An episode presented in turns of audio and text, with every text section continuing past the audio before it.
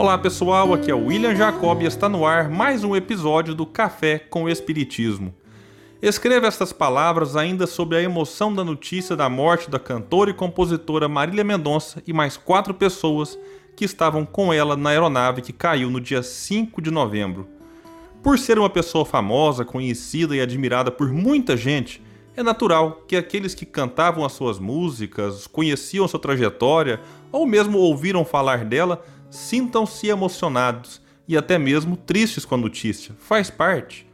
E para nos falar um pouco sobre morte, escolhi um trecho, um pouco longo, é verdade, do livro Depois da Morte, de Leon Denis, no capítulo 13, que diz: Ela, a morte, é apenas uma transformação necessária, uma renovação. Na realidade, nada morre.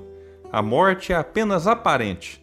Só a forma exterior muda o princípio da vida, a alma, mantém-se na sua unidade permanente, indestrutível. Ela se encontra além do túmulo, ela e seu corpo fluídico, na plenitude de suas faculdades, com todas as aquisições, luzes, aspirações, virtudes, poderes, dos quais enriqueceu-se durante suas existências terrestres. Eis os bens imperecíveis dos quais fala o Evangelho quando ele diz: nem os vermes nem a ferrugem corroem, e os ladrões não os furtam.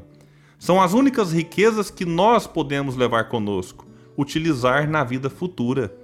A morte e a reencarnação, que se lhe segue num dado tempo, são duas formas essenciais do progresso.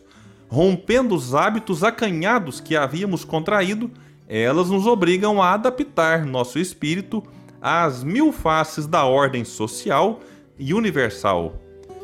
Quando a noite da vida chega, continua Leon Denis dizendo, quando nossa existência, semelhante à página de um livro, vai se virar para dar lugar a uma página em branco, uma nova página, o sensato passa em revista seus atos. Feliz aquele que nessa hora pode dizer: Meus dias foram plenos. Feliz aquele que aceitou com resignação, suportou com coragem suas provas. Estas, rasgando sua alma, deixaram extravasar tudo que nelas havia de amargura e de fel. Repassando na consciência essa vida difícil, o sensato abençoará os sofrimentos experimentados. Estando em paz sua consciência, verá sem temor aproximar-se o instante da partida. Digamos adeus às teorias que fazem da morte o prelúdio do nada ou de castigo sem fim. Adeus, sombrios fantasmas da teologia, dogmas medonhos, sentenças inexoráveis, suplícios infernais. A vez da esperança, a vez da vida eterna, não mais obscuras trevas, é a luz resplandecente que sai dos túmulos. Vocês já viram a borboleta de asas matizadas despojar a informe crisálida onde se fechou a lagarta repugnante? Viram um inseto que, Antes arrastava-se pelo solo, agora livre, franquear, esvoaçar no ar ensolarado, no meio do perfume das flores? Não há imagem mais fiel do fenômeno da morte. O homem também é uma crisálida que a morte decompõe. O corpo humano, vestimenta de carne, despojo miserável, retorna ao laboratório da natureza mas o espírito, depois de haver cumprido sua obra, lança-se numa vida mais elevada, nessa vida espiritual que sucede à existência corporal, como o dia sucede à noite e separa cada uma das nossas encarnações. Compenetrados desses princípios, não temeremos mais a morte. Como nossos pais, os gauleses, ousaremos olhá-la de frente, sem terror. Não mais temores nem lágrimas, não mais aparelhos sinistros nem cantos lúgubres. Nossos funerais tornar-se-ão uma festa, na qual celebraremos a libertação da alma, seu retorno à verdadeira pátria. A morte é a grande reveladora. Nas horas de provação, quando a sombra nos envolve, às vezes nos perguntamos: por que nasci? Por que não permaneci na noite profunda, lá onde não se sente, onde não se sofre, onde se dorme o sono eterno.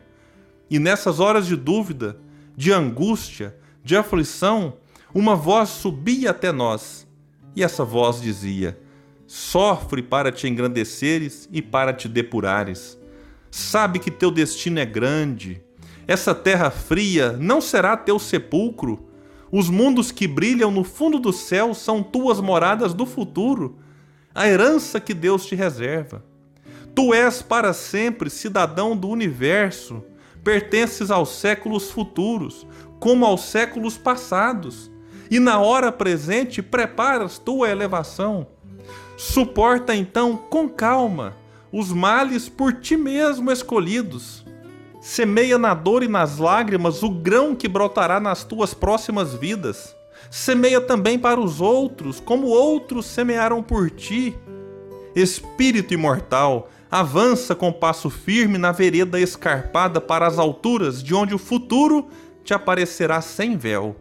A ascensão é rude e o suor inundará frequentemente teu rosto, mas do cume verás despontar a grande luz, verás brilhar no horizonte o sol da verdade e justiça.